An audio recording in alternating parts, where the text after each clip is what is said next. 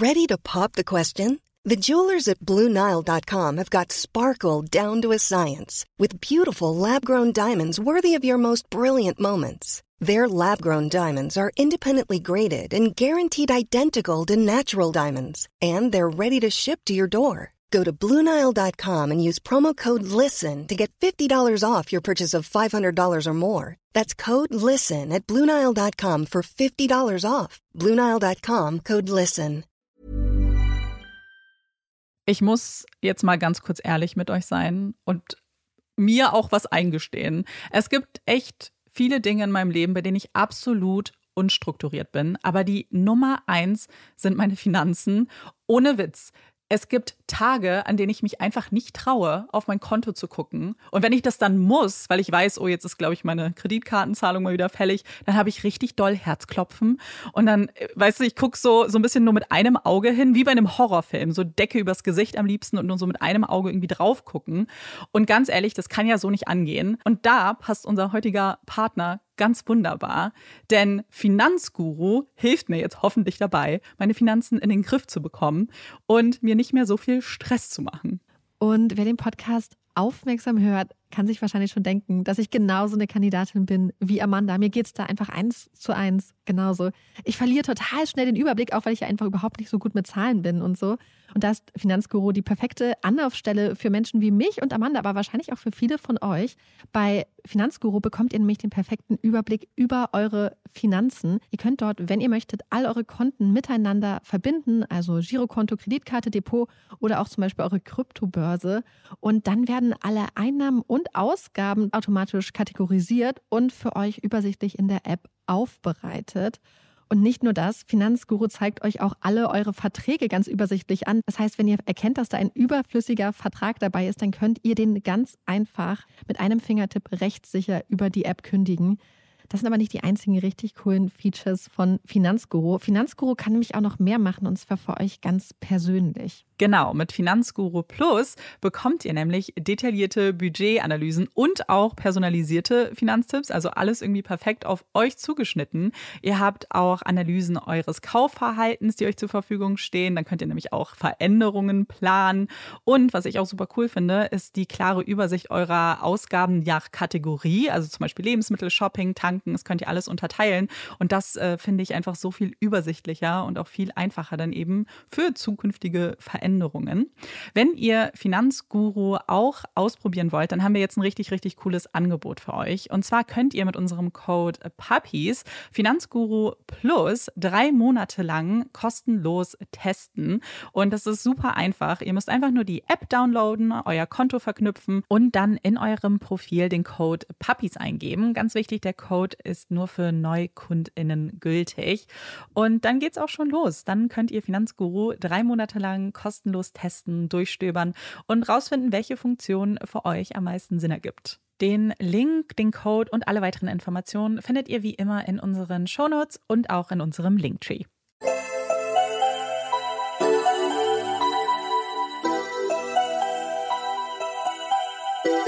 Herzlich willkommen bei Puppies in Crime, unserem True Crime Podcast. Ich bin Marike. Und ich bin Amanda.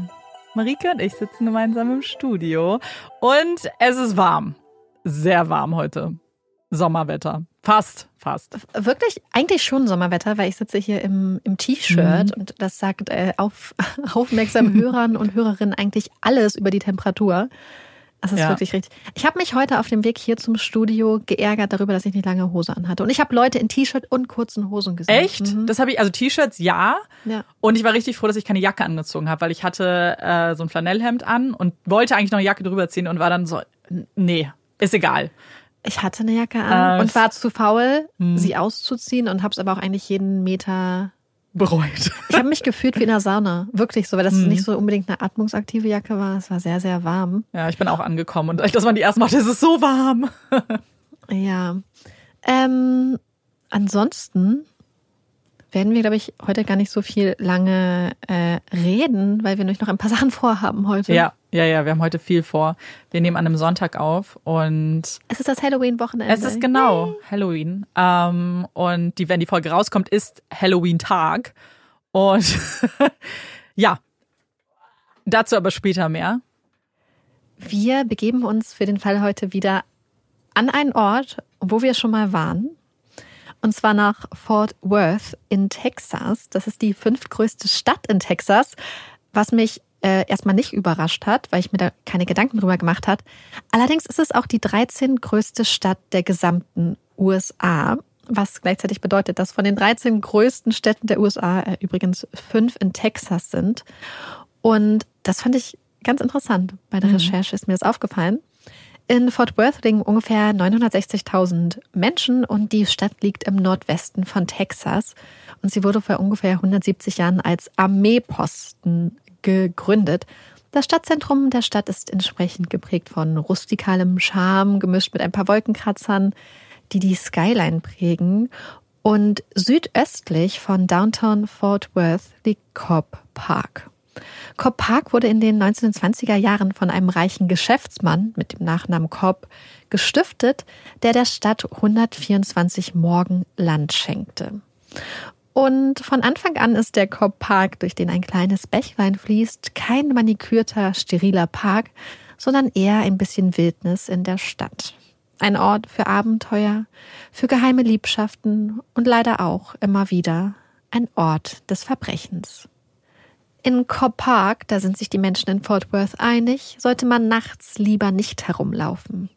Immer wieder werden im Park Menschen ausgeraubt, zusammengeschlagen. Man findet alte Skelette und Leichen. Mittlerweile, im Jahr 2002, ist Cobb Park fast doppelt so groß, wie er ursprünglich einmal war, und die Stadt hat viele Millionen Dollar investiert, um dem Park sein düsteres, zwielichtiges Image zu nehmen. Wir drehen die Uhr heute aber zurück, und zwar auf die Woche genau um 21 Jahre zurück in die Zeit, als der Park mit seinen dunklen Ecken berüchtigt war und ein Leichenfund an diesem Ort niemanden so wirklich verwunderte. Es ist der 27. Oktober 2001, als zwei ältere Herren bei einem Spaziergang einen übel zugerichteten, leblosen und nur noch teilweise bekleideten Mann im Cobb Park finden und an der nächsten Feuerwache Alarm schlagen.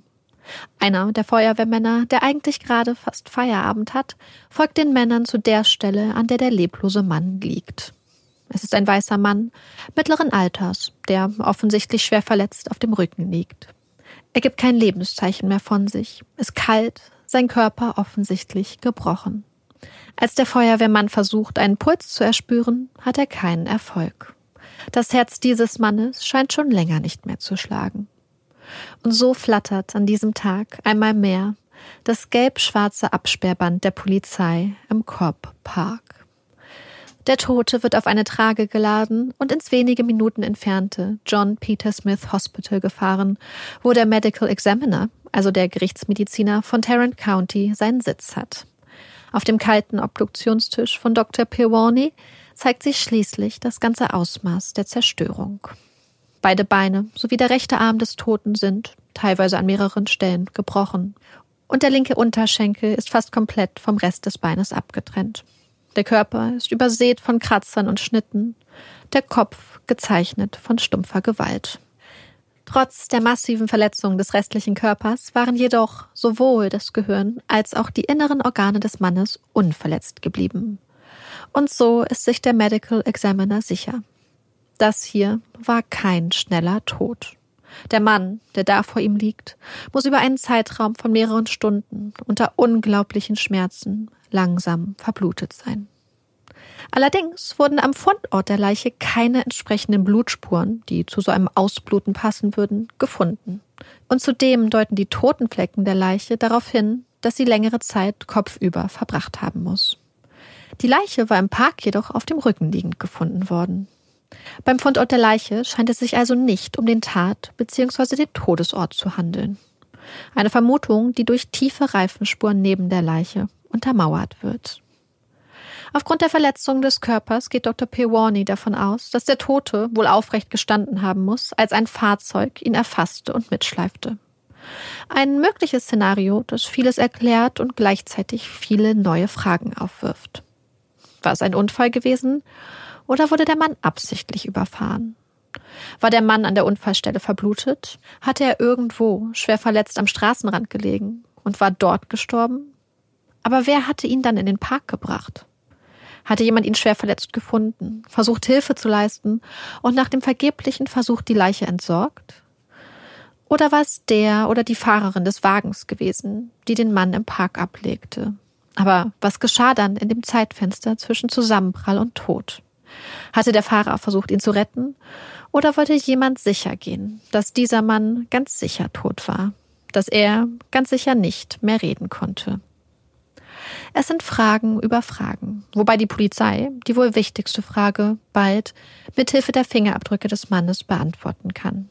Laut der Datenbank der Polizei handelt es sich bei dem Toten um den 37-jährigen Gregory Glenn Biggs. Gregory Biggs war einer dieser Menschen gewesen, für den das Leben immer noch eine Hürde mehr bereitzuhalten schien und der trotz all der Widrigkeiten seine Menschenliebe und Hilfsbereitschaft nie verloren hatte.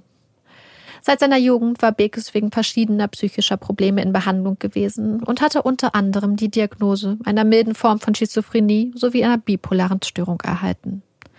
Er heiratet früh und bekommt mit seiner Frau einen Sohn namens Brandon. Greg ist ein liebevoller, fürsorglicher Vater, der sich gerne um seinen Sohn kümmert. Als die Ehe mit seiner Frau zerbricht, verbringt Brandon fortan jedes zweite Wochenende bei Greg, der sich weiterhin große Mühe gibt, für seinen Sohn da zu sein. Und als Brandon in der neunten Klasse ist, lebt er schließlich ein Jahr lang bei seinem Papa. Circa zwei Jahre vor seinem Tod lebt Greg mit seiner Freundin zusammen, als die eines Tages ihr Auto zu Schrott fährt. Die Reparaturkosten für den Wagen sind unglaublich hoch, unbezahlbar für Gregs Freundin.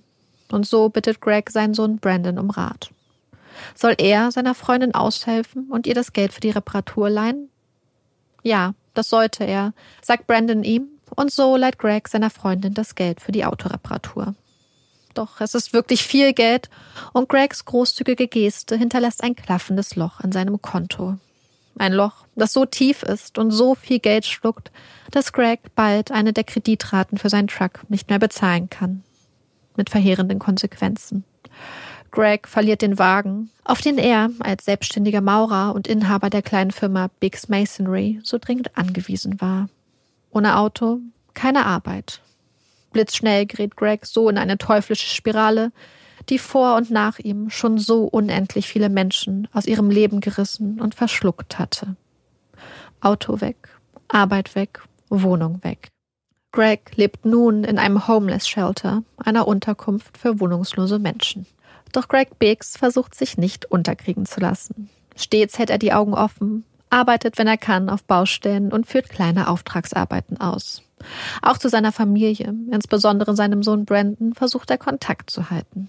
Es ist ihm wichtig, dass Brandon immer eine Nummer hat, unter der er ihn erreichen kann, und die beiden treffen sich weiterhin regelmäßig, schauen gemeinsam Filme im Kino oder schlendern durch die Shopping Malls.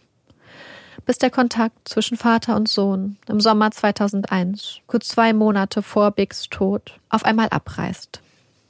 Und jetzt liegt Biggs gebrochener Körper in der Gerichtsmedizin, umgeben von unendlich vielen Fragen. Die zuständigen Ermittler versuchen Antworten zu finden, auch für Biggs Familie, doch sie stochern im Dunkeln. Es scheint fast, als wäre Gregory Biggs aus dem Himmel in den Park gefallen. Die Monate vergehen. Die Akte im Fall Gregory Biggs wird immer seltener geöffnet und scheint schließlich zu verstauben, als fast auf den Tag genau vier Monate nach dem Fund seiner Leiche ein Anruf bei der Polizei eingeht. In der Leitung ist eine junge Frau, die eine Geschichte erzählt, die unglaublich grausam klingt und die bald schon das Blut der Menschen in Fort Worth zum Kochen bringen wird. Die junge Frau namens Miranda Daniel berichtet den Ermittlern, dass sie wisse, wer für den Tod des Mannes aus dem Park verantwortlich sei. Oha. Eine Freundin von ihr habe auf einer Party kichernd davon erzählt, dass sie am Highway 287 einen weißen Mann getötet habe. Sie sei dann einfach nach Hause gefahren, während der Mann noch in ihrer Frontscheibe gehangen habe. Sie habe das Auto mit dem Mann in der Garage geparkt und sei ins Haus gegangen, um mit ihrem Freund Sex zu haben. Später habe sie gemeinsam mit ihrem Freund noch nach dem Mann geschaut. Der Mann sei noch am Leben gewesen, habe sie um Hilfe angefleht. Anstatt ihm zu helfen, hätten sie ihn einfach alleine zurückgelassen. Es habe mehrere Tage gedauert, bis der Mann endlich verstorben sei und sie seine Leiche im Park entsorgen konnten. Die Frau berichtet, dass das Auto immer noch in der Garage stehen würde, in der Gregory Biggs angeblich verstarb und dass es immer noch voll mit seinen Haaren und seinem Blut sei. Sie gibt den Ermittlern die Adresse ihrer Freundin und mahnt zur Eile, denn ihre Freundin plane, das Auto bald zu verkaufen. Kann das stimmen? Kann ein Mensch wirklich so grausam sein? Kann diese Frau, deren Namen dann nun auf dem Durchsuchungsbeschluss steht, die als Pflegerin in einem Altenheim arbeitet, wirklich jahrelang unbescheuten durchs Leben gehen, tagsüber andere Menschen pflegen, füttern und versorgen und dann einen Menschen tagelang eiskalt in ihrer Garage verrecken lassen. Und was für ein Mensch kann von so einer Grausamkeit auf einer Party erzählen und dabei kichern, als würde es sich um ein kleines, peinliches Missgeschick handeln? Mit wem haben sie es hier zu tun? Die Ermittler holen sich einen Durchsuchungsbeschluss und ein Führerscheinfoto der Frau und machen sich auf den Weg. Sie halten vor dem kleinen weißen Holzbungalow, der zumindest von außen keinen besonders gepflegten Eindruck erweckt. Sie klopfen an die Tür und blicken kurz darauf in die großen braunen Augen einer jungen, dunkelhaarigen Frau. Es ist die Frau auf dem Führerscheinfoto. Chante Jevan Mallet. 25 Jahre alt, von Beruf Nurse Assistant. Die Ermittler betreten das Haus und machen sich auf den Weg zur Garage, die Hoffnung, dass da nach all den Monaten wirklich noch ein Unfallwagen mit Blut und Haaren steht, ist klein. Sie müssen realistisch bleiben. Doch dann fällt ihnen sprichwörtlich die Kinnlade herunter. Denn da, in der stinkenden, dunklen Garage, steht ein goldener Chevrolet Cavalier. Das Auto ist verbeult, der Beifahrersitz ausgebaut, die Frontscheibe fehlt und sowohl der Boden als auch das Innere der Beifahrertür sind voll von dunklem, getrocknetem Blut. Auf der Rückbank des Wagens finden die Ermittler einen Hammer, der augenscheinlich dazu benutzt wurde, die Frontscheibe auszuschlagen, und im Garten hinter dem Haus finden sie einen ausgebauten Beifahrersitz. Irgendjemand hatte scheinbar versucht, ihn zu verbrennen. Es ist fast wie ein kleines Wunder. Die Antworten, die sie schon so lange suchen, die sie Biggs Familie so gerne geben möchten, scheinen in greifbarer Nähe. Noch am selben Tag wird die 25-jährige Chante Mallet festgenommen. Man wirft ihr Failure to Stop and Render Aid vor. Als Failure to Stop and Render Aid wird ein Tatbestand aus dem Texas Transportation Code, dem texanischen Verkehrsgesetz, bezeichnet. Das Verkehrsgesetz definiert verschiedene Pflichten, die der oder die Führerin eines Fahrzeugs, das an einem Unfall beteiligt ist, zu erfüllen hat. Und dazu gehören unter anderem die Pflicht, sofort an oder nach der Unfallstelle anzuhalten oder zur Unfallstelle zurückzukehren, falls man daran vorbeigefahren ist. Es ist die Pflicht, festzustellen, ob eine andere Person am Unfall beteiligt ist und Hilfe benötigt und diese so weit wie möglich zu leisten, sowie gewisse Informationspflichten. So muss man zum Beispiel seinen Führerschein vorzeigen und Angaben zu Namen, Adresse, Fahrzeug und möglicherweise Versicherung machen, ehe man sich irgendwann vom Unfallort entfernen darf. Diese Pflichten soll Chantay Mallet verletzt haben. Was in Fällen, in denen es sich um einen Unfall mit Todesfolge handelt, als Felony, also Verbrechen, gewertet wird. Nach ihrer Festnahme wird Chantay auf die Polizeistation gebracht, wo sie ihre Version der Geschehnisse schildern soll. Sie gibt an, am Abend des 25. Oktober gemeinsam mit Freunden unterwegs gewesen zu sein. Tanzen, Spaß haben und ja, das gibt sie zu, auch ein bisschen trinken. Allerdings habe sie lediglich zwei Drinks konsumiert. Dann sei ihr schon ganz komisch geworden. Sie habe sich irgendwie seltsam gefühlt. Fast so, als ob ihr jemand etwas in den Drink gemischt habe. Trotzdem sei sie schließlich in den frühen Morgenstunden des 26. Oktobers in ihr Auto gestiegen und habe sich auf den Weg nach Hause gemacht. Sie habe gerade die Ausfahrt vom Highway 287 genommen, als sie den Mann erfasst habe.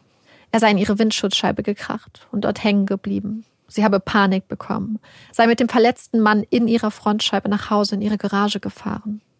Der Mann habe noch versucht, mit ihr zu reden, doch sie habe seine Worte nicht verstehen können. Dann sei sie ins Haus gegangen und habe geweint. Immer wieder habe sie nach dem Mann geschaut, sich entschuldigt. Er sei noch am Leben gewesen, habe Geräusche von sich gegeben, gestöhnt, sich bewegt. Irgendwann sei der Mann gestorben.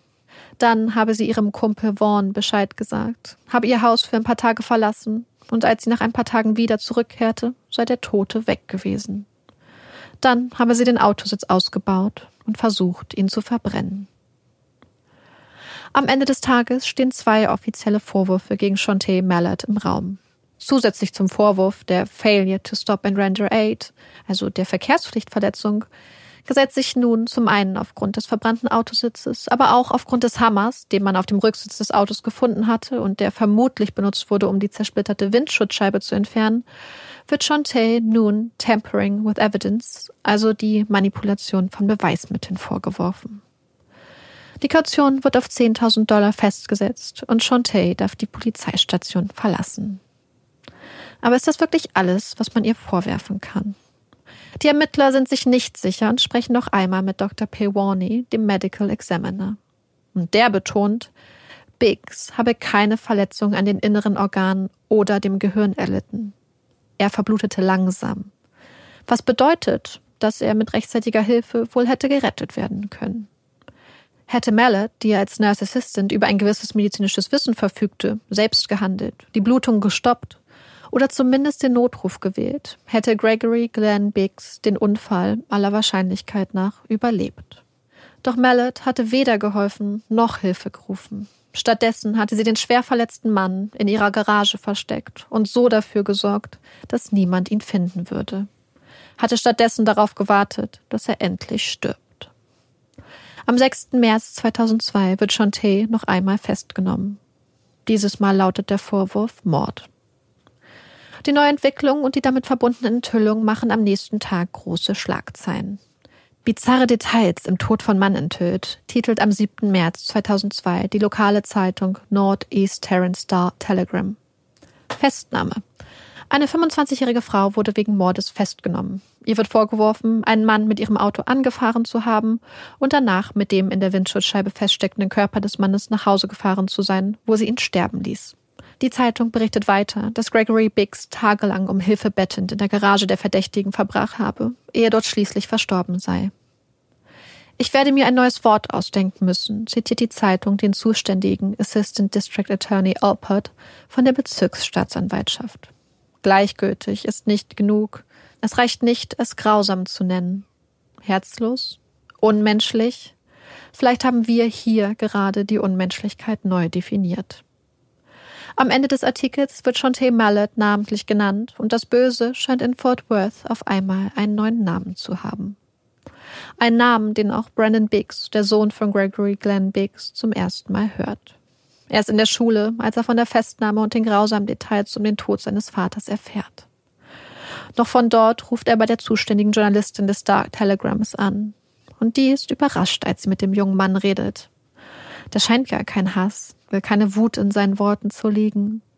Brandon scheint einfach unglaublich viele Fragen zu haben. Vor allem an Shantae. Ein paar Wochen später schwirren viele der Fragen immer noch unbeantwortet durch den Kopf von Brandon Biggs. Mit Shantae hat er noch nicht geredet.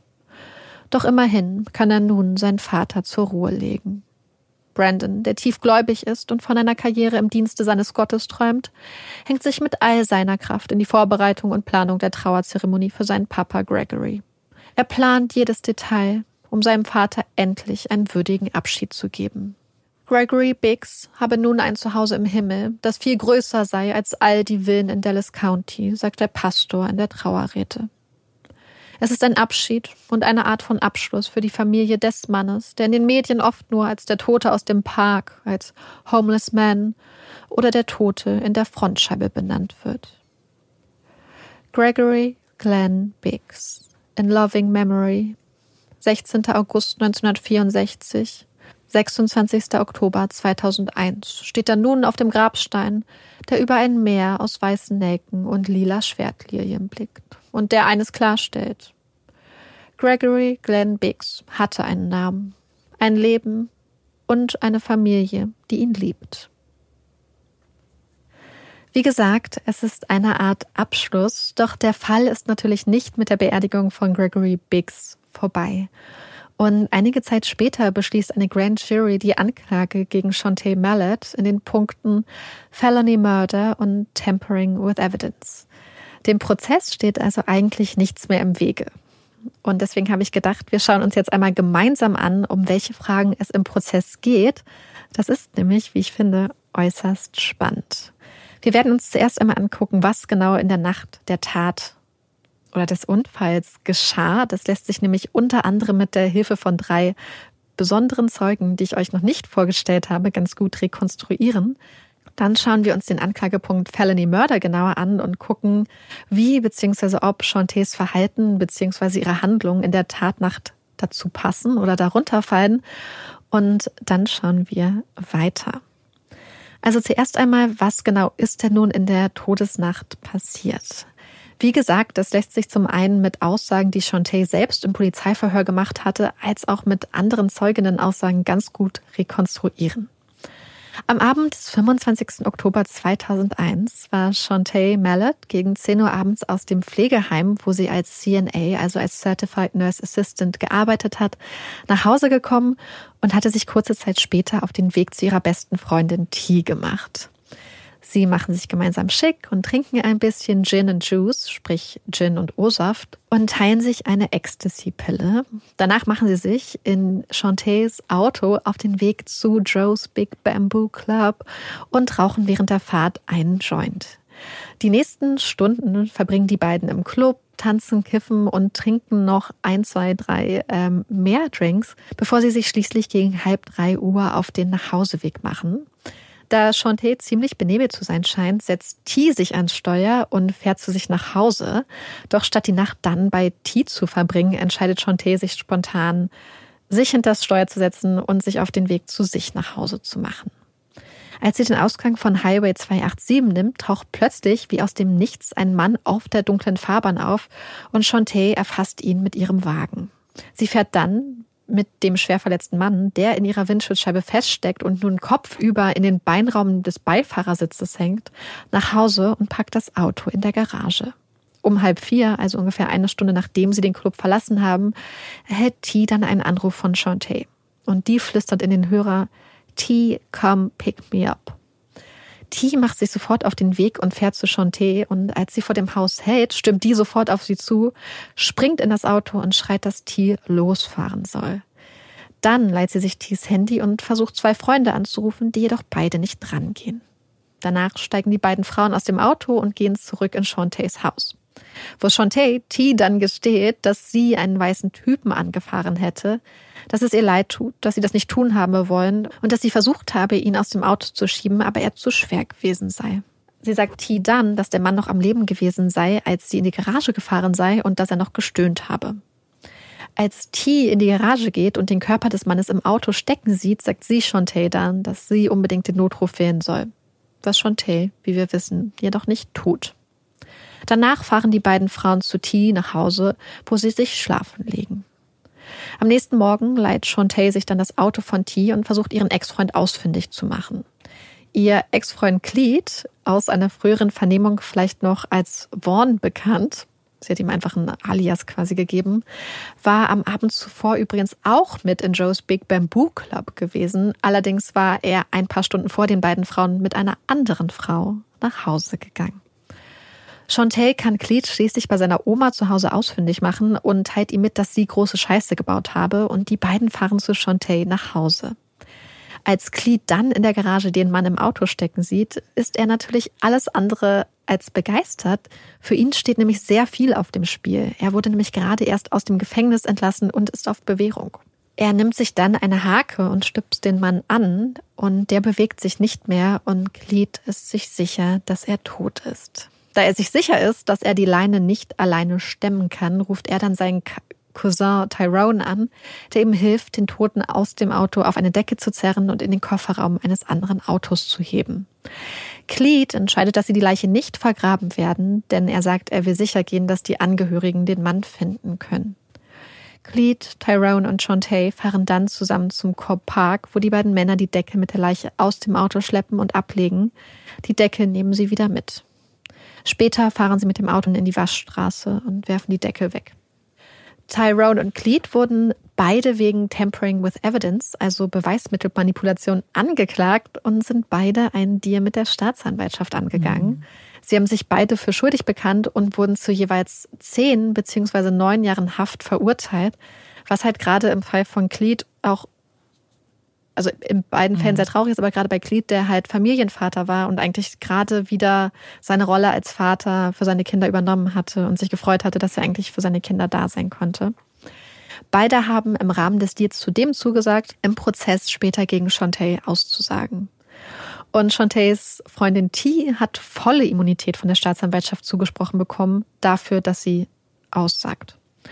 Shantae hat zum Anfang des Prozesses, der im Juni 2003 losgeht, im Anklagepunkt des Tampering with Evidence auf schuldig plädiert, im zweiten Anklagepunkt Felony Murder jedoch auf unschuldig. Also schauen wir uns jetzt einmal kurz an, was Felony Murder eigentlich ist. In Texas gibt es vier Arten von Murder.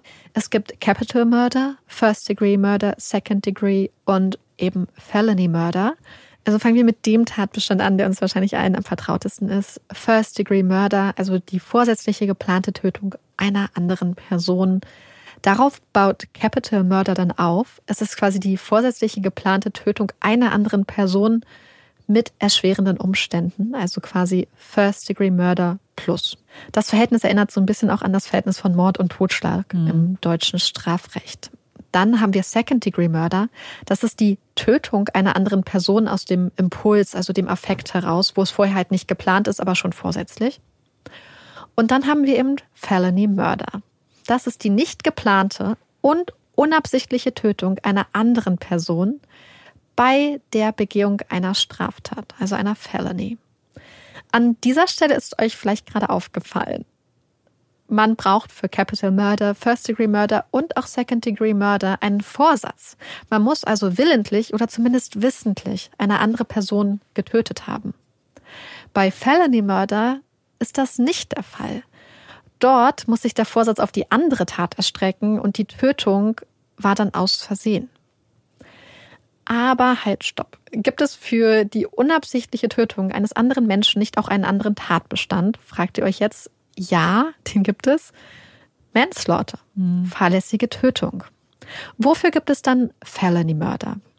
Also schlussendlich erlaubt der Tatbestand die Verurteilung eines Menschen wegen Mordes, ohne dass man dafür einen Vorsatz nachweisen muss, in Fällen, in denen der Tod quasi im Rahmen der Begehung einer anderen Straftat stattfindet. Typisches Beispiel hierfür ist zum Beispiel ein Raubüberfall. Mhm. Also stellt euch vor, eine Person begeht einen Raubüberfall und hat zu Einschüchterungszwecken eine Waffe dabei. Irgendwann im Laufe des Raubüberfalls gerät die Person in Panik und drückt aus Versehen den Abzug der Waffe. Und der Schuss tötet eine Person. Eigentlich wäre das ja ein Paradebeispiel für eine fahrlässige Tötung, wenn man davon ausgeht, dass die Person nicht wusste und nicht wollte, dass eine andere Person getötet wird. Gäbe es nicht den Felony-Mörder-Tatbestand, der das Ganze dann als Mörder einstuft. Besonders in bestimmten Situationen wird das Ganze übrigens auch als sehr problematisch angesehen, wenn zum Beispiel beides quasi durch eine Handlung passiert, können wir vielleicht später nochmal drauf mhm. eingehen. Und dann wird zum Beispiel kritisiert, dass es in bestimmten Konstellationen wichtige Rechte von Tätern und Täterinnen untergräbt, indem man halt das eigentliche Vorsatzerfordernis aushebelt und wegen Mordes verurteilt, wenn es eigentlich ein Fall von Manslaughter wäre. Was übrigens dann auch krasse Konsequenzen natürlich für Täter und Täterinnen haben kann. Denn in Texas liegt das mögliche Strafmaß im Fall von Mörder bei, also in verschiedenen Mörderkonstellationen bei 5 bis 99 Jahren, wobei halt im Fall von Capital Murder eine lebenslange Freiheitsstrafe oder die Todesstrafe dann einschlägig ist. Fahrlässige Tötung, also Manslaughter, hat jedoch nur einen Strafrahmen von zwei bis 20 Jahren. Also es hat also erhebliche Konsequenzen. So viel kurz zur Einordnung und Erinnerung. Also schauen wir uns das Ganze einmal in Bezug auf Shonte Mallard an. Aber bevor wir soweit kommen, weil ich bin mir mhm. sicher, dass du die Frage hattest, weil ich hatte sie nämlich am Anfang auch. Deswegen eines kurz vorneweg. Sie war ja zum Tatzeitpunkt scheinbar sehr stark alkoholisiert ja. und stand unter Drogeneinfluss. Wie sieht es da mit einer möglichen Schuldunfähigkeit aus? Und darauf gibt uns Section 8.04 des Texas Penal Codes, also des Strafgesetzbuches aus Texas, eine eindeutige Antwort. Und da steht, dass die, ähm, der freiwillige Konsum von Drogen keine Ausnahme von der Schuldfähigkeit darstellt. Sprich, wenn du freiwillig Drogen, egal welcher Art, konsumierst, darfst du dich damit später nicht verteidigen und dann zum Beispiel auf eine Schuldunfähigkeit plädieren. Allerdings darf der Zustand der Intoxikation bei der Bemessung des Strafmaßes dann berücksichtigt werden. Das hätten wir also auch direkt ge geklärt. Also erfüllt Shantays Verhalten die Voraussetzungen für Felony Murder. Was brauchen wir dafür? Erstens, Shantae müsste ein Verbrechen begangen haben. Was in diesem Fall ist Failure to Stop and Render Aid, was nämlich in Fällen, wo eine Person stirbt, als Felony, also als Verbrechen gilt. Erste Voraussetzung, also check. Bei der Begehung der Tat müsste sie eine Handlung vorgenommen haben, die eindeutig gefährlich für menschliches Leben ist. Hierbei stellt die Staatsanwaltschaft darauf ab, dass sie Biggs nach dem Unfall, während er noch im Auto, also in der Windschutzscheibe steckte, nach Hause transportierte und in der Garage versteckte, womit sie verhindert hat, dass er Hilfe bekommen könnte.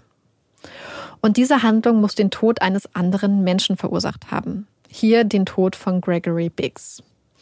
Der Kausalzusammenhang äh, zwischen Handlung und dem Tod sieht also die Staatsanwaltschaft darin, dass Chanté dadurch, dass sie Biggs in die Garage versteckte, sichergestellt hat, dass er keine Hilfe bekommen könnte.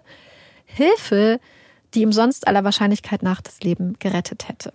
Die Verteidigung hingegen argumentiert unter anderem, dass es ein Unfall gewesen sei, was jedoch natürlich auch von Seiten der Staatsanwaltschaft hier nicht bestritten wurde, ähm, dass man ohne Vorsatz keinen Mord begehen könnte, was ich halt eher fast so als so eine Art rechtspolitische oder rechtsphilosophische Aussage irgendwie mhm. aufgefasst habe. Denn von dieser Erfordernis macht der Tatbestand Felony Murder ja gerade eine Ausnahme. Und ob das rechtspolitisch problematisch sein könnte, dazu können sich die Geschworenen ja keine Meinung bilden. Zudem argumentiert die Verteidigung, dass es sich bei Chantays Versagen um ein reines Unterlassen handeln würde und dass das nicht reicht, um den Tatbestand des Mordes zu erfüllen, weil sie muss ja eine quasi gefährliche Handlung, für ein, für ein menschliches Leben gefährliche Handlung ähm, vorgenommen haben. Wobei der Vorwurf der Staatsanwaltschaft ja eben nicht, also das heißt nicht nur darauf abzieht, dass sie eben nicht geholfen hat oder Hilfe geholt hat, obwohl sie dazu in der Lage gewesen wäre, sondern auch darauf, dass sie dadurch, dass sie in die Garage gefahren ist, Biggs jeglicher Hilfemöglichkeit entzogen hat. Also es ist total die Auslegungssache eigentlich, worauf man abstellt, also auf welchen Schwerpunkt der Vorwerfbarkeit und wessen Auslegung des Gesetzes die Geschworenen dann Glauben schenken werden. Chantay selbst sagt während des Prozesses übrigens nicht aus. Nach drei Tagen Prozess zieht sich die Jury schließlich zur Besprechung zurück und da es ein sehr, sehr komplexer Fall ist, was auch die juristische Fragestellung angeht, stellen alle Beteiligten sich eigentlich darauf ein, dass es eine sehr lange Besprechung werden wird und sind dann sehr überrascht und teilweise auch ein bisschen beunruhigt, als die Geschworenen nach nur einer Stunde zurück in den Gerichtssaal kehren.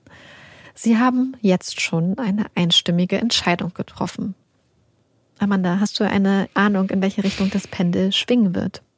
Es ist also eine Stunde ist extrem wenig. Ich glaube, ja. ich kann mich kaum an einen Fall erinnern, wo es so kurz war, um ehrlich zu sein. Mein Gefühl sagt, dass sie sich schuldig sprechen.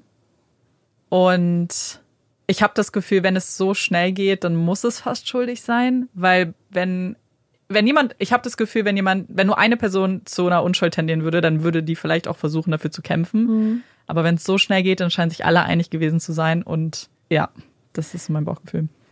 Ich fand es ganz interessant, weil in der mhm. Doku, die ich gesehen habe, hat auch die Staatsanwältin gesagt, dass sie sehr beunruhigt war, mhm. dass sie so schnell so eine Entscheidung getroffen haben. Aber Amandas Bauchgefühl ist wie so oft richtig. Mhm. Und das ist vielleicht auch keine große Überraschung. Die Jury ist den Ausführungen und vor allem auch der Interpretation der Staatsanwaltschaft gefolgt. Die Verteidiger hatten natürlich keinen einfachen Job, aber es waren wohl zwei sehr angesehene, sehr erfahrene Männer, die im Angesicht der Umstände dann wohl einen sehr guten Job gemacht haben. Und sie haben damals wirklich versucht, überall anzugreifen und Zweifel zu sehen. Sie haben die Glaubwürdigkeit von Zeuginnen und Zeugen in Frage gestellt, haben eigene Experten eingeladen, Experten der Anklage zum Beispiel mangelnde Expertise vorgeworfen und haben vor allem eins versucht, der Jury klarzumachen, dass Shantae Mallet etwas Schreckliches getan hat, aber dass sie kein böser und schlechter Mensch ist. Und eine Journalistin hat dazu eine Einschätzung, Schrägstrich Vermutung abgegeben. Und sie meint, dass die Anwälte wahrscheinlich wussten, dass sie wahrscheinlich keinen Freispruch bekommen werden und dass da hier ihr eigentliches Ziel während des Prozesses war, dass Strafmaß am, dass das Strafmaß am Ende so gering wie möglich sein wird. Sie haben zum Beispiel immer wieder betont, es war ein Unfall, es ist aus der Panik und unter Drogeneinfluss entstanden oder passiert und es war eine unglaublich schlechte Entscheidung, die Chanté im, im nüchternen Zustand so nie getroffen hätte. Aber was ist denn nun das Strafmaß? Wir erinnern uns, für die verschiedenen Arten von Mörder, außer Capital Murder, sieht das Gesetz einen möglichen Haftrahmen von 5 bis 99 Jahren vor, sowie eine mögliche Geldstrafe von bis zu 10.000 Dollar. Und das jetzt wird interessant, denn während des Sentencing, Sentencing Hearings, also der Anhörung, wo es um das Strafmaß geht, tritt Sean Tate dann in den Zeugenstand mhm. und erzählt jetzt, was in der Nacht passiert ist. Und das Interessante ist, dass sie sich dadurch jetzt natürlich auch den Fragen der Staatsanwaltschaft stellen muss. Und so kommt unter anderem einiges raus, was vielleicht auch nicht so positiv für sie ist. Denn unter anderem sagt sie aus, dass sie seit sechs Jahren fast täglich kifft und auch oft bekifft zur Arbeit im Altenheim geht und dort dann bekifft alte Menschen pflegt, was gleichzeitig auch bedeutet, dass sie an diesem Abend unter Drogen unterwegs war, aber dass das für sie vielleicht auch keine hm. Ausnahme war. Das heißt, dass dieser Abend, wie das passiert ist, also sie sagt aus, dass sie vorher erst einmal Ecstasy genommen hat, aber dass sie mit Drogen im Blut, sei es vielleicht auch Alkohol oder Gras, dass, dass das für sie halt Normales. eher die Norm vielleicht mhm. war.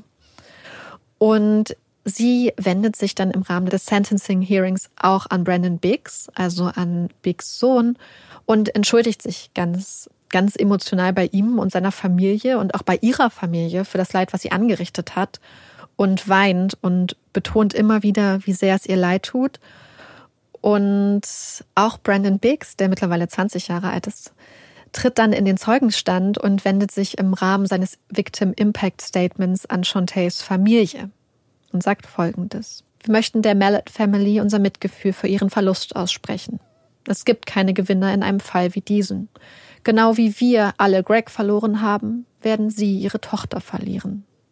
Zu Chantay möchte ich sagen, dass ich persönlich ihre Entschuldigung annehmen möchte und ich hoffe, dass sie im Gegenzug meine Vergebung annimmt. Wenn Liebe die Welt am Laufen hält, dann macht Vergebung sie ehrlich. Das ist ein unglaublich eindrücklicher mhm. Moment, der ganz viele Menschen zu Tränen rührt und der mich auch sehr gerührt ja. hat. Und vor allem auch, wenn man sieht, wie Chantay darauf reagiert, weil sie ganz, ganz, ganz, ganz dolle weint. Und allen Anwesenden ist klar, dass diese Vergebung aus Brandon Biggs Herzen kommt. Er ist zu diesem Zeitpunkt an einer christlichen Universität und strebt, wie gesagt, ja den Dienst in der Kirche an und er scheint sehr, sehr viel Kraft aus seinem Glauben zu schöpfen. Und schon damals, als die Neuigkeiten von ihrer Festnahme in den Medien waren, hat er dann wohl schnell beschlossen, dass er ihr vergeben will und muss. Und das ist dann auch ein sehr schneller Prozess bei ihm gewesen. Und das fand ich total eindrücklich, diesen Moment, wo er dann hingeht und das gesagt hat. Am Ende wird Sean Tate zu 50 Jahren Haft verurteilt und 2027, also in fünf Jahren, besteht dann für sie die Möglichkeit, den ersten Antrag auf Bewährung zu stellen. Brandon Biggs hat, wie gesagt, durch seine Geste, ihr so öffentlich zu vergeben, ganz viele Menschen ganz stark berührt. Und auch als die Staatsanwältin dann in der Doku davon geredet hat, sieht man, dass sie Tränen in den Augen hat und dass sie sehr berührt war. Und wie gesagt, das ist einer der Gründe, weswegen ich den Fall mit euch teilen möchte, mhm. weil ich das immer so beeindruckend finde, wenn Menschen diese innere Stärke haben. Und diese Geste hat eine weitere wunderschöne Geste bedingt. Und zwar hat Brandon ein Stipendium über 10.000 Dollar erhalten. Aber es ist mhm. nicht irgendein Stipendium. Denn in Ohio gibt es eine Zeitung namens Compassion, was auf Deutsch Mitgefühl bedeutet, die Artikel von Insassen des Todestraktes veröffentlicht. Und diese Zeitung nimmt auch Geld ein, zum einen durch Werbung, aber auch durch Abonnements. Und mit diesem Geld werden dann Stipendien finanziert. Und als die Mitarbeiter der Zeitung, also die Insassen des Todestraktes von Brandons Geste der Vergebung erfahren, berührt sie das so sehr, dass sie sich dazu entscheiden, das dritte Compassion-Stipendium an Brandon Biggs zu verleihen. Was für eine wundervolle Art, unserer Gesellschaft eine Alternative zur Gewalt zu zeigen. Ein Konzept, das so oft vergessen wird zitiert die New York Times den Redakteur der Zeitung, Dennis Skillicorn, der trotz massiver Proteste von Anti-Todesstrafenaktivisten übrigens im Mai 2009 mit der Giftspritze hingerichtet wurde. Und das fand ich so schön, hm. dass das eigentlich für mich, also der Fall ist halt oft aufbereitet worden wegen der Brutalität von dem, was passiert ist Ja. und dieser Grausamkeit. Aber ich finde eigentlich, dass dieser Aspekt viel mehr Aufmerksamkeit verdient irgendwie. Und das war irgendwie das, weswegen ich dann Ja. sehr, sehr gerne mit euch teilen wollte. Weil wir haben ja schon mal eine Folge Mhm. gehabt zum Thema Vergebung ganz am Anfang. Und ich finde es hier gerade mit diesem, gerade unter diesem Aspekt, dass es ja dann auch dieses Stipendium gibt, finde ich das Ja, so ist toll und das hat mich cool. total berührt. Ich glaube, es ist, passt so ein bisschen so, was du jetzt gerade zum Abschluss gesagt hast, dass es eben eine Alternative zeigt, wie man damit umgehen kann. Also erstmal einem Trauma mit Gewalt entgegenzuwirken, ist generell keine Lösung.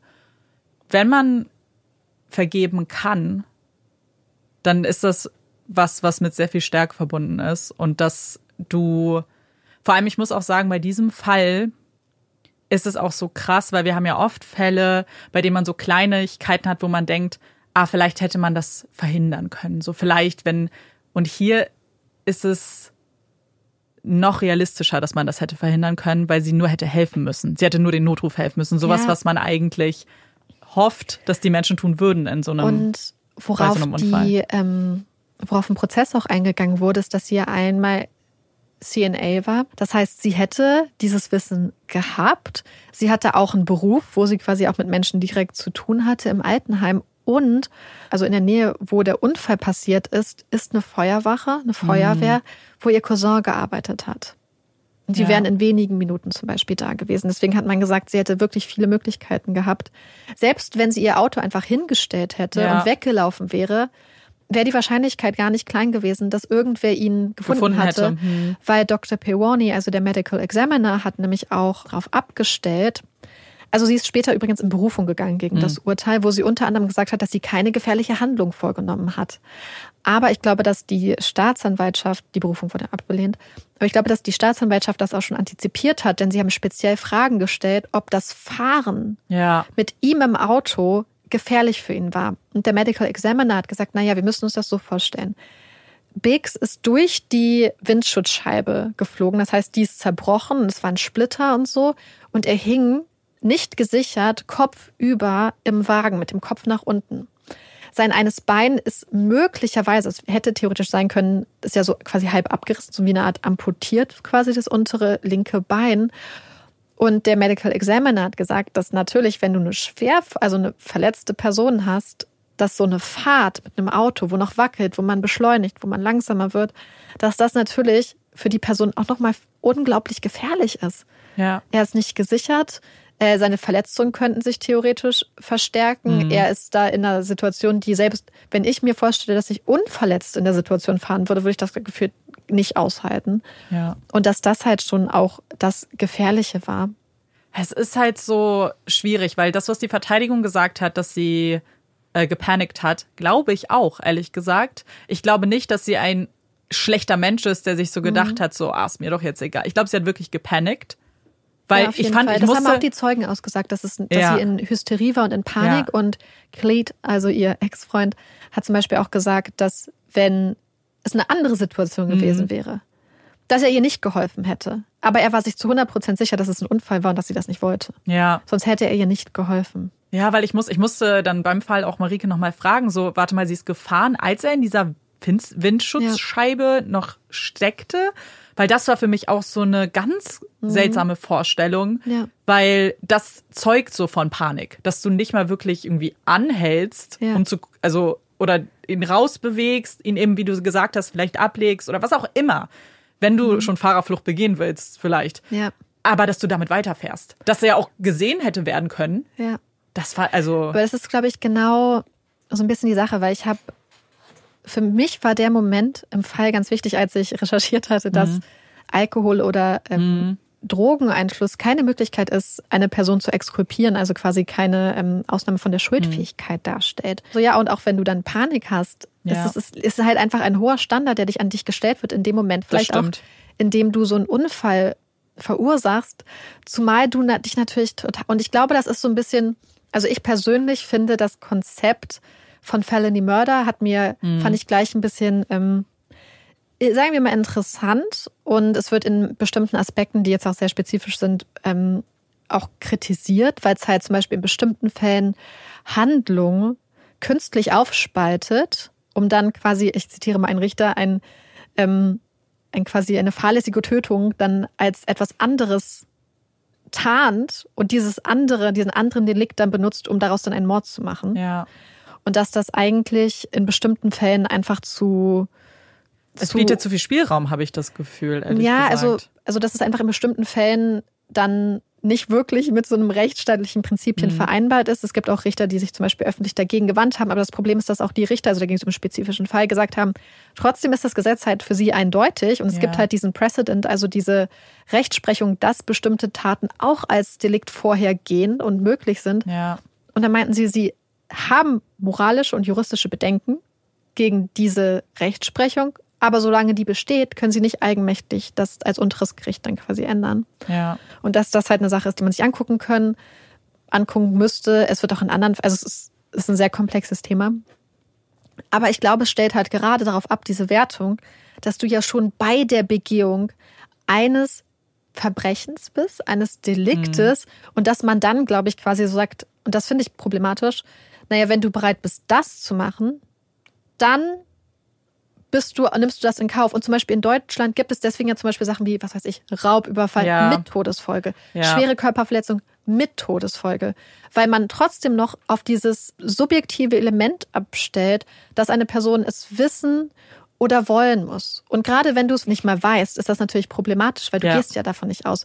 Aber das ist hier zum Beispiel auch die Sache so, sie hat wirklich darauf gewartet, dass er stirbt. Ja, das ist also. Und das ist halt so, weil ich war wirklich so, dieses Ganze mit, ich habe Panik und so. Und sie hatte natürlich auch Angst, zur Polizei zu gehen, weil sie unter Drogeneinfluss unterwegs war. Aber dann denke ich, wenn du deswegen Angst hast, zur Polizei zu gehen. Ja, dann doch erst recht und wegen dir eines, dann ja. das wichtiger ist, wobei sie natürlich unter Drogeneinfluss war, als sie diese Entscheidung getroffen hat, aber trotzdem, dann dafür ein Menschenleben zu opfern und dann Mhm. wirklich auch bewusst darauf zu warten, dass er stirbt. Naja, vor allem, du musstest doch, also offensichtlich wird ihr das in dieser Panikhysterie nicht klar sein und, kein, und den wenigsten Menschen klar sein. Aber man wiegt ja hier ein vergleichsweise kleines Ja. Verbrechen, wie zum Beispiel Trunkenheit am Steuer was und so weiter oder was auch immer, wenn sie vorher an irgendeinem Punkt vorher schon gestoppt hätte, gegen Ein Menschenleben. ein Menschenleben, gegen einen, einen Tatvorwurf, der deutlich extremer ist, mit deutlich höheren Strafen versehen ist. Ja. So, so, also klar, wahrscheinlich, also so denkt man natürlich nicht, weil Dinge passieren ja auch einfach. Man kann sich da ja nicht mehr, also reflektiert dann ja nicht unbedingt immer, aber es Ja. ist schon, und ich verstehe den Gedanken, dass man sagt, manchmal reicht Manslaughter nicht. Dass man sagt, naja, das irgendwie reicht es nicht für was hier passiert ist. Deswegen sehe ich das halt auch, weil für mich, Mhm. ganz ehrlich, ich hätte da auch, ich hätte da auch mehr drin gesehen, weil für mich ist Ja. also, ich, ich finde es unter Umständen in bestimmten Konstellationen problematisch, dass bei Felony Murder kein Vorsatz Mhm. erforderlich ist. Aber hier, Ja, da musst du sehen, dass sie quasi sich bewusst dafür entschieden hat, den Weg einzuschlagen, der sicherstellt, dass er stirbt. ja, absolut. Wofür sie ja auch die Ursache quasi dann gesetzt hat. Ja. Dieser ganze, ich glaube, das ist es halt, man kann die Tat hier nicht an einen Punkt festsetzen und Ja. sagen, als sie ihn angefahren hat, das, das bewerten wir nur, sondern den ganzen Handlungsraum. Und ich glaube, das macht es so komplex auch, aber das Ja. macht es eben auch so schwierig für sich selbst irgendwie zu entscheiden. Gleichzeitig, wenn du halt super smart argumentierst, Hm. kannst du bestimmt auch argumentieren, zum Beispiel, dass die Handlung, die sie dann vorgenommen hat, diese gefährliche Handlung, könntest du sicher argumentieren, nicht ursächlich war für den Tod, weil der, Ja. die Ursache vor dem Tod die Tatsache war, dass er so ähm, schwer verletzt war. Ja. Aber man könnte natürlich sagen, und für mich ist deswegen eigentlich so smart gewesen von der Staatsanwaltschaft auf dieses in die Garage fahren. Hm. Und dann muss man halt überlegen, ist es dann in dem Sinne eine Ursache? Und das finde ich so interessant. Das müsste Ja. man, könnte man wahrscheinlich so krass, da habe ich so viel drüber nachgedacht, so krass tiefgehend am Wortlaut und so Ja. interpretieren, wofür man aber auch glaube ich, ein sehr viel tieferes Verständnis von amerikanischem Recht, amerikanischer Rechtsprechung und Definitionen haben müsste. Und selbst wenn man das Verständnis hat, muss man als Jury beim Prozess dabei sein. Weil ja. nur das zählt am Ende für das Urteil, was dort präsentiert wurde, wie du sagst, wie der Wortlaut war, welche Experten und Expertinnen geladen wurden. Und das muss man sich, glaube ich, immer wieder in True Crime bewusst machen. Ja. Das, der, der Prozess ist kein 360-Grad-Blick auf eine Tat. Das geht gar nicht. Aber es ist, es ist zwei Seiten, die ihre Version präsentieren und eine Jury, die dann entscheidet. Und wir wissen zum Teil nicht, was die Jury ja auch ja. An, an Informationen bekommen hat. Und wie voreingenommen die Jury schon Richtig. war. Denn in diesem Fall muss man sehen, dass der Fall vor dem Prozess in Fort Worth schon sehr, sehr große Wellen mhm. geschlagen hat.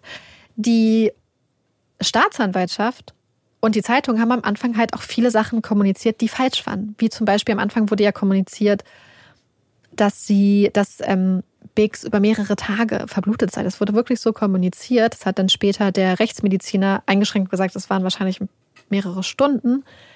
Aber bis dahin wurde das überall so kommuniziert. Und wer liest denn noch die Richtigstellung? Ja. Und selbst wenn du die Richtigstellung liest, hast du ja als Person wahrscheinlich unterbewusst schon mal erstmal ein Gefühl zu der Person entwickelt. Und auch wenn wir uns an die Formulierung von Alpert von der Staatsanwaltschaft erinnern, der gesagt hat, wir haben die Unmenschlichkeit äh, neu definiert, mhm. grausam. Und das, das, stimmt natürlich alles. Es ist grausam, es ist, es ist eine Art von Gleichgültigkeit und so.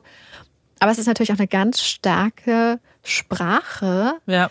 Und wenn du dann als Jurymitglied das vielleicht vorher schon aufgenommen hast, selbst wenn du oft, also wenn du denkst, dass es dich nicht beeinträchtigt hat, hat es dich trotzdem vielleicht einfach beeinflusst.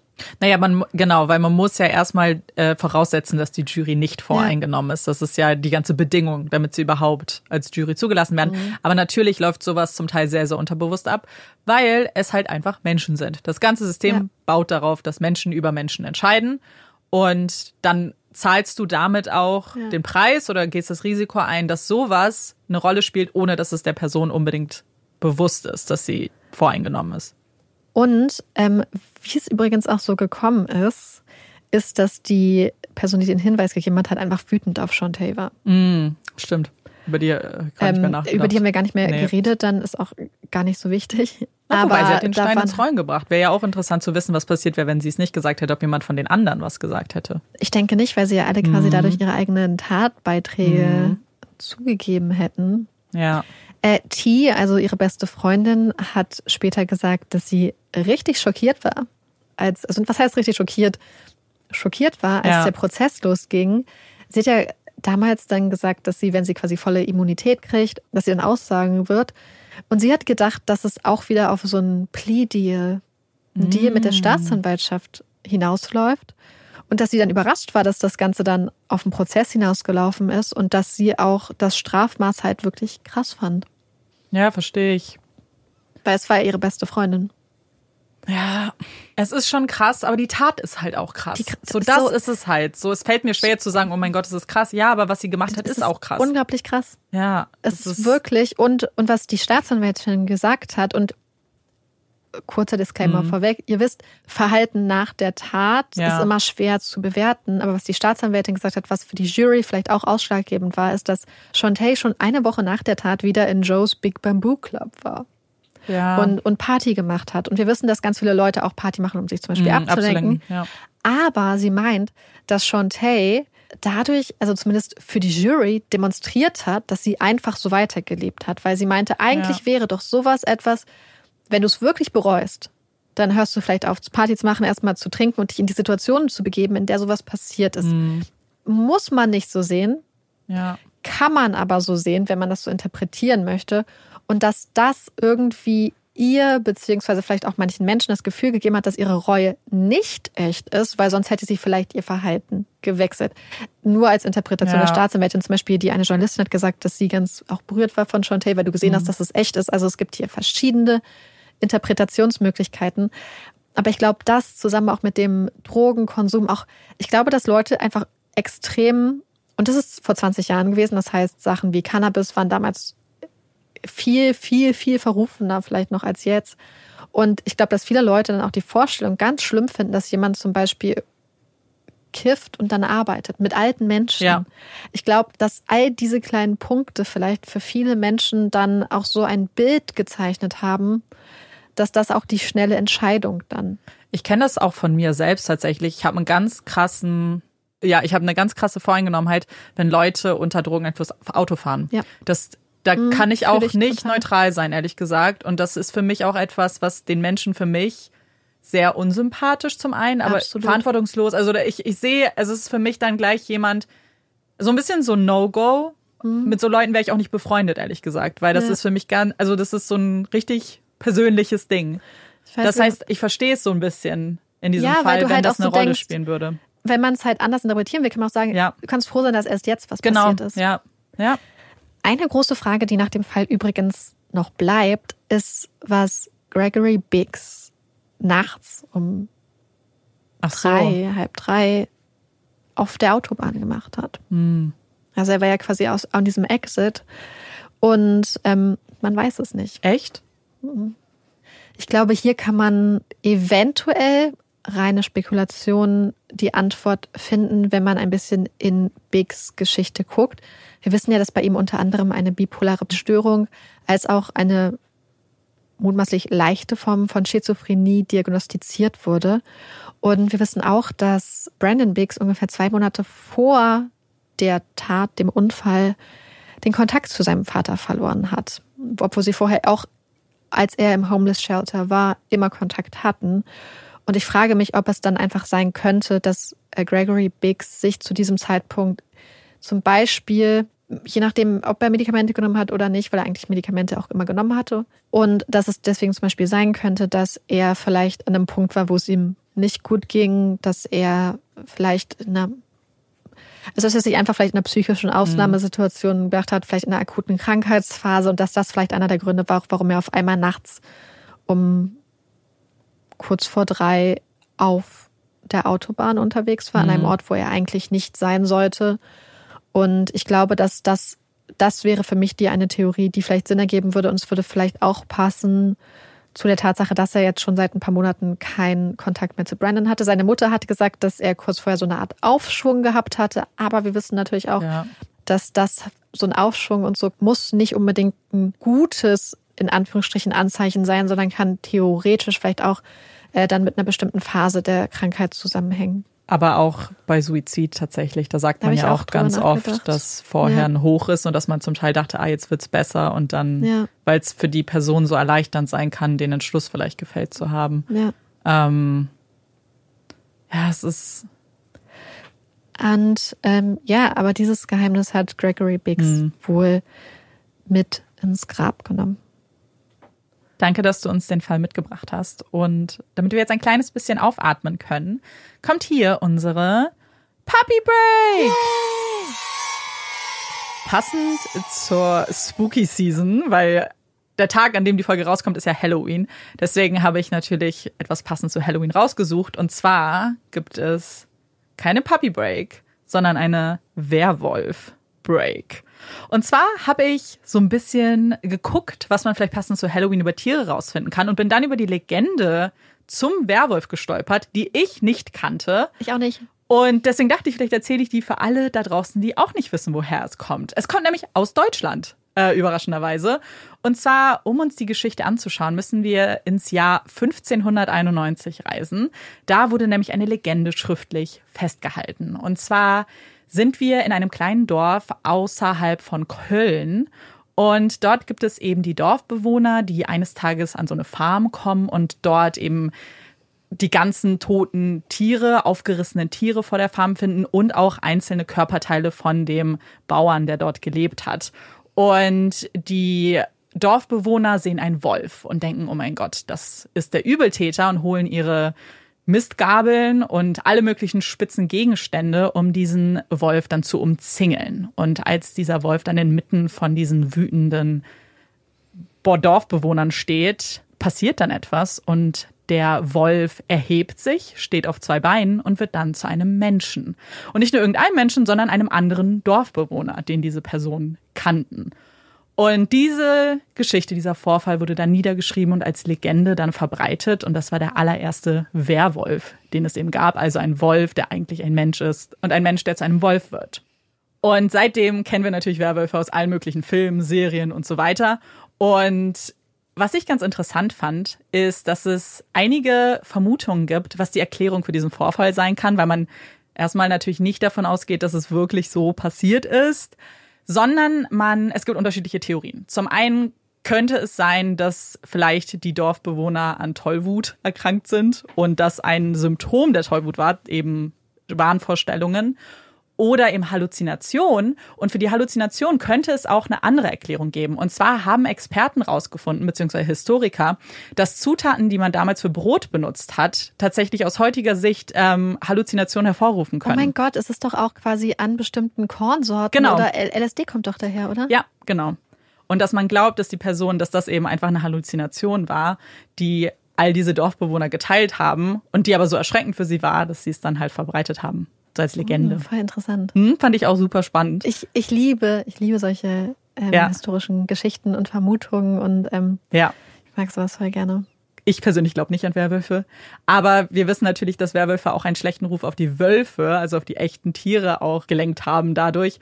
Und ich werde bestimmt noch mal, wir werden bestimmt noch mal eine Wolf-Break machen. Wölfe sind nämlich eigentlich richtig cool. Ich habe ganz viel nämlich noch gelesen und brauchen eigentlich unseren Schutz, weil sie sind A, super wichtig für unser Ökosystem und sie sind in ganz, ganz, auf ganz vielen Kontinenten auch vom Aussterben bedroht. Machen wir bestimmt noch mal. Auf jeden Fall. Das war's mit der Werwolf-Break.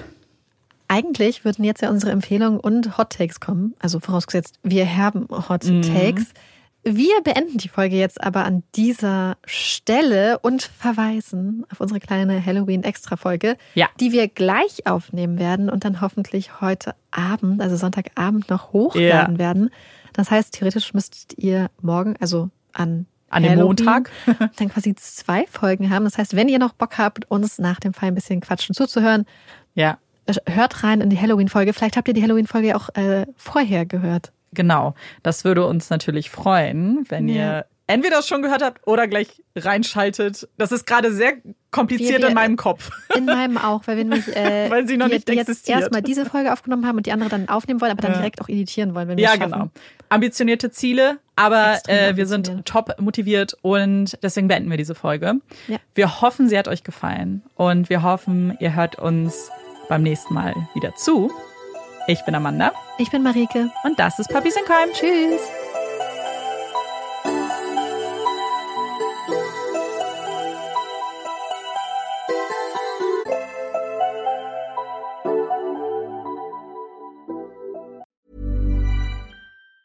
Hey, it's Danny Pellegrino from Everything Iconic. Ready to upgrade your style game without blowing your budget? Check out Quince. They've got all the good stuff shirts and polos, activewear, and fine leather goods, all at 50 to 80% less than other high end brands. And the best part? They're all about safe, ethical, and responsible manufacturing. Get that luxury vibe without the luxury price tag. Hit up quince.com slash upgrade for free shipping and 365 day returns on your next order. That's quince.com slash upgrade.